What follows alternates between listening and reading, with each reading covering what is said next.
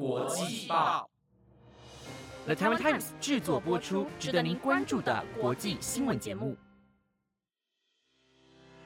欢迎收听台湾国际报，我是怡安，马上带您关心今天五月二十五号的国际新闻重点。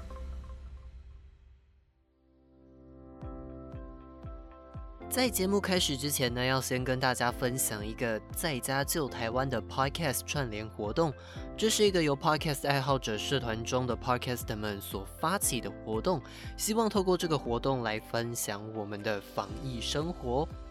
虽然在今天的防疫记者会上宣布了第三级警戒要延续到六月十四号，相信有不少的人已经受不了，想要出去走走。当然也包括了我自己啦，因为一天当中就是几乎有一半的时间都是要坐在电脑前面工作的，所以不管是坐到屁股痛啊，或者是姿势不正确，变得身体卡卡的很不舒服，所以我自己在晚上就是要洗澡休息之前呢，我都会打开自己的健身环来运动一下。维持一下自己的身体是有在活动的，那么当然除了运动，也会花点时间来煮一些自己想要吃的东西呀，不管是呃白酱或者什么的料理都可以。那当然大家也可以趁这个机会来磨练一下自己的厨艺，或者是调整一下自己的体态啊，或者是平常没有什么在运动的人的朋友们，都可以再趁这个机会赶快来运动一下哦。第一则新闻要带您关心到的是，白俄罗斯在昨天派出战斗机拦截一架瑞恩航空的班机，只为了逮捕一名反对派记者。而目前西方各国已经针对这起事件切断白俄罗斯的航空连接。根据法新社的报道，白俄罗斯电视台在播出反对派记者普罗塔塞维奇承认自己组织大规模动乱活动的指控之后，美国总统拜登表示，塞维奇先生看起来就是被迫录下这段影片，而这根本是一起非常可耻的攻击政治异己和新闻自由的事件。另外，根据一份联合声明指出，在布鲁塞尔进行集会的欧盟领袖们呼吁要禁止白俄罗斯航空公司使用欧盟二十七个成员国的领空，并且敦促以欧盟为基地的航空公司避免飞过白俄罗斯的领空。而已经脱离欧盟的英国也表示，目前正在要求英国的航空公司停止飞越白俄罗斯，同时也会取消白俄罗斯国家航空公司的空中许可。除了欧盟各国已经表态之外，美国总统拜登也表示，美国会加入其他国家的行列，一同呼吁白俄罗斯释放塞维奇先生以及数以百计遭到白俄罗斯领袖卢卡申科不当拘留的政治犯。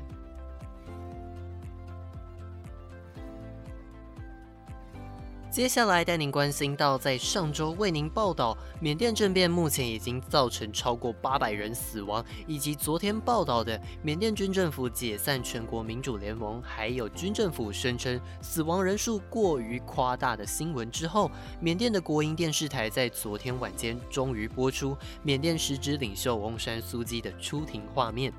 除了公开翁山苏姬出庭的画面以外，翁山苏姬与律师团会面的时候也表示，就算他所领导的政党全国民主联盟 （NLD） 遭到解散，只要有人民的支持，全国民主联盟就会一直存在。另外，由于联合国缅甸事务特使博奇纳从四月初以来就一直待在泰国，希望能到缅甸进行访问，但是却在四月底的会议当中遭到缅甸军事领导人敏昂莱的拒绝。虽然博奇纳遭到拒绝，但是他仍然希望能够到缅甸进行访问，只因为当时敏昂莱的说法是。现在并不是到缅甸进行访问的适当时机，因此博奇纳认为只要过一阵子就能到缅甸进行访问。除此之外，博奇纳也针对列支敦士登提出的决议草案发表自己的看法，而这项草案正是上周二五月十八号跟各位提到的立即停止对缅甸所有的武器进行交易以及运送的内容。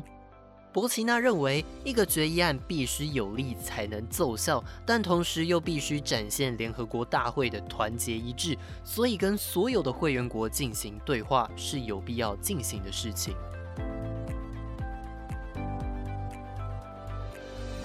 如果手上多一根手指，生活上会有什么改变呢？英国伦敦大学学院 UCL 最近在机器人科学期刊上发表了一项研究，那就是如果在人的手上增加一只机器手指，那么大脑对于手部运作的机制也会跟着改变。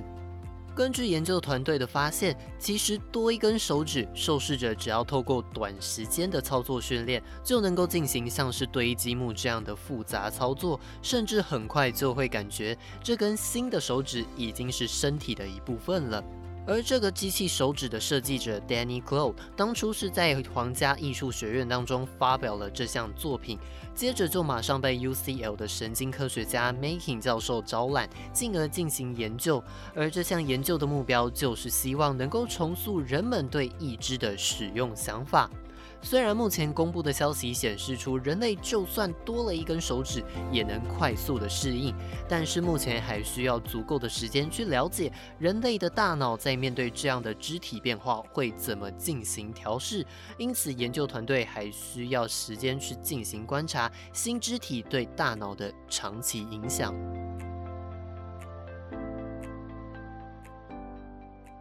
下一则新闻带您关心到，由于日本目前国内疫情仍无法获得控制，甚至截至目前只有百分之二的民众完成疫苗接种，因此美国国务院在今天发出了不要前往日本的旅游警示，要求美国国民不要前往奥运的主办国日本。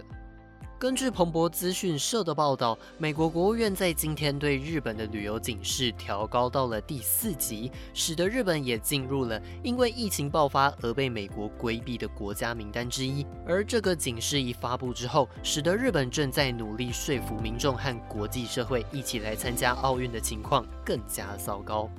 另外，根据日本读卖新闻的报道，日本内阁官房长官加藤胜信在今天的记者会上表示，美国虽然提高了旅游警示，但是并没有禁止美国民众在必要的情况下来到日本，甚至也不会影响美国派出选手团来参加东京奥运。同时，也相信美国对于日本举办奥运的支持是没有任何改变的。